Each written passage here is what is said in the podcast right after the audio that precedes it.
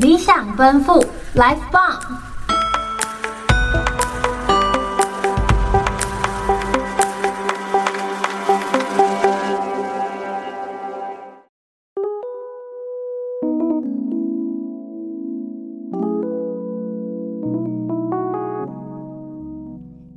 文学储物馆开馆啦！大家好，我是今天的主持人珊珊。大家好，我是今天的主持人果果。上集节目我们谈到生活总是起起伏伏，天经地义嘛。那本集节目我们就接着继续谈下去喽。阿胜老师的《夜宴相思灯》中，这一群百叶市的人经历了起起伏伏，就真的是天经地义吗？他们本就应该过着这样的生活吗？难道这就是他们共同的命运吗？像是文章中的一句话：“受雇的洗衣妇，家中有老有幼，而且都饿不得。饿着老的人说不孝，饿着小的人说不仁。饿着做色做工的丈夫呢，通常只能预备好挨骂，甚至收受一顿拳脚。可怜呐、都是人生父母养，但……”天时为之，时命不同。这群妇女的命运本就应该掌握在别人的手中吗？他们人生的起起伏伏，就真的是天经地义吗？不行，我这边忍不住了。这边呢，我想插播一件关于我和阿胜老师的故事。就是我看了《夜宴相思灯》后，我就一直觉得这个写作手法好像似曾相识。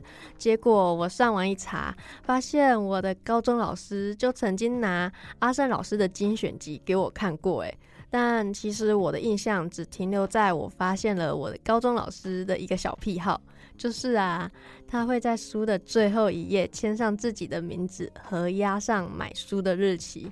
就因为这一点覆盖了我对于精选集里所有的故事，但不过就是现在细细想来，精选集的最后一篇《十殿阎君》让我现在都还留着一点点的印象，就是主角是阿胜老师，小时候听着鹿港婆弹月琴讲古，说他和林秋田的故事。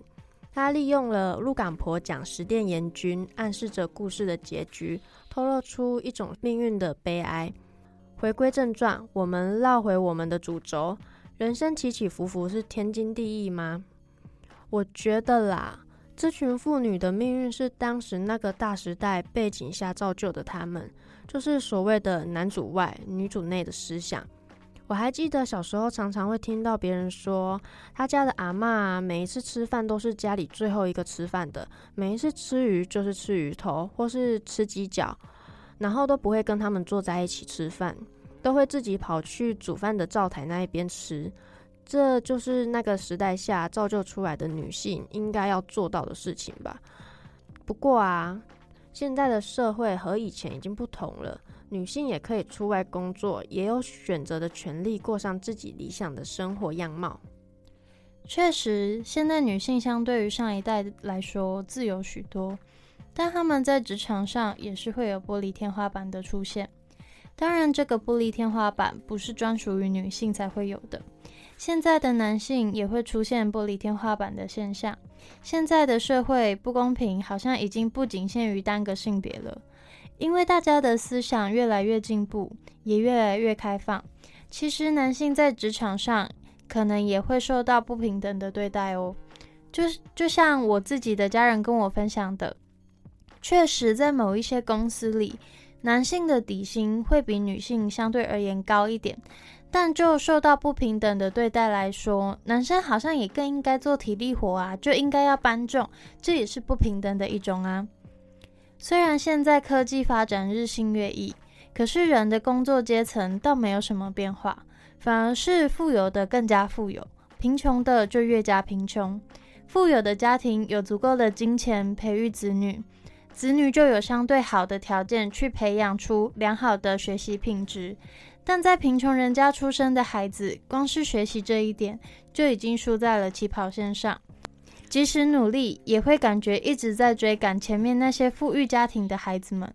我也有这个同感呢，尤其是在原生家庭中，所有长辈从小就一直灌输着小孩，家里很穷，没有办法给你钱供你去补习班。不过啊，你要自己努力学习，这样以后才能考上公职，才不会像我们要做工赚辛苦钱。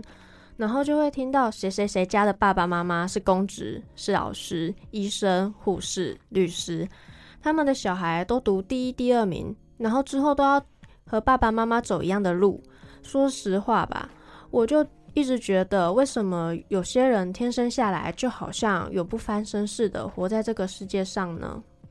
这会不会是一种阶级复制的状况呢？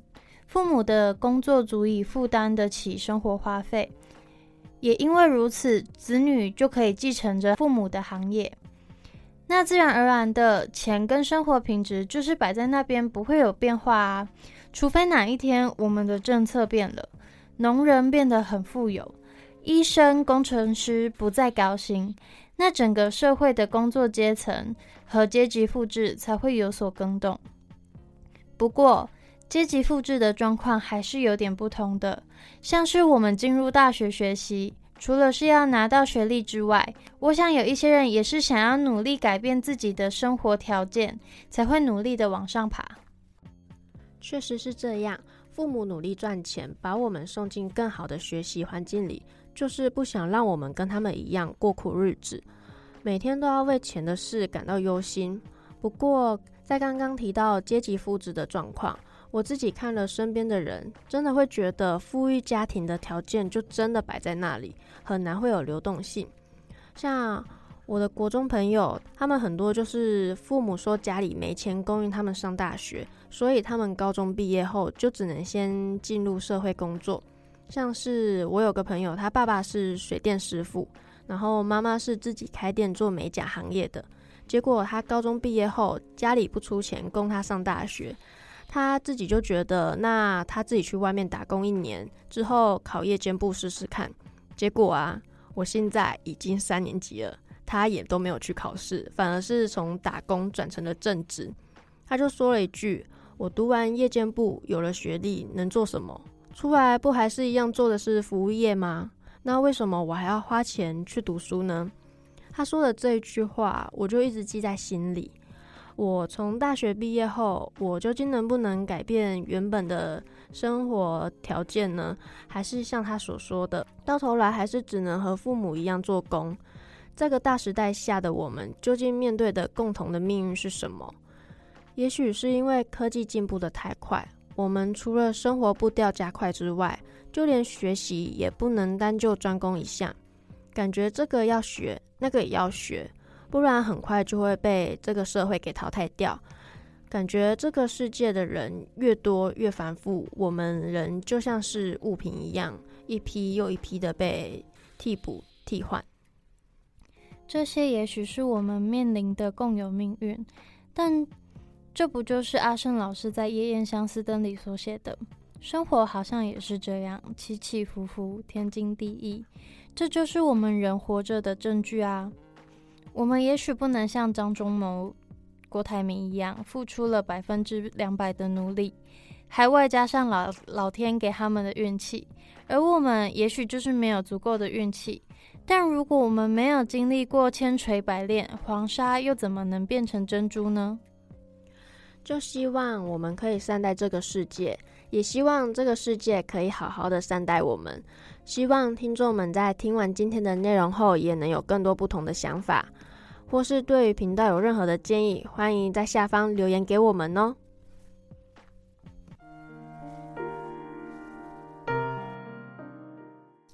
劳动的意义，或许是换取吃饭所不得已的作为；劳动的意义，或许是心甘情愿的为他人付出；劳动的意义，或许是我们为了想要改变生活所努力的捷径。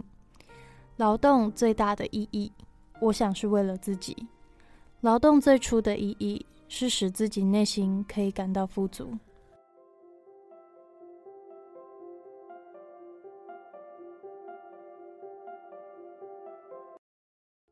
那对我们节目有兴趣的观众朋友，也请大家帮我们多推播分享给自己的亲朋好友哦。理想奔赴，Life 棒！那我们今天的节目就在这边做个结尾喽。欲知文人大小事，且听文学储物罐。我是今天的主持人珊珊，我是今天的主持人果果。我们下次见，拜拜。拜拜。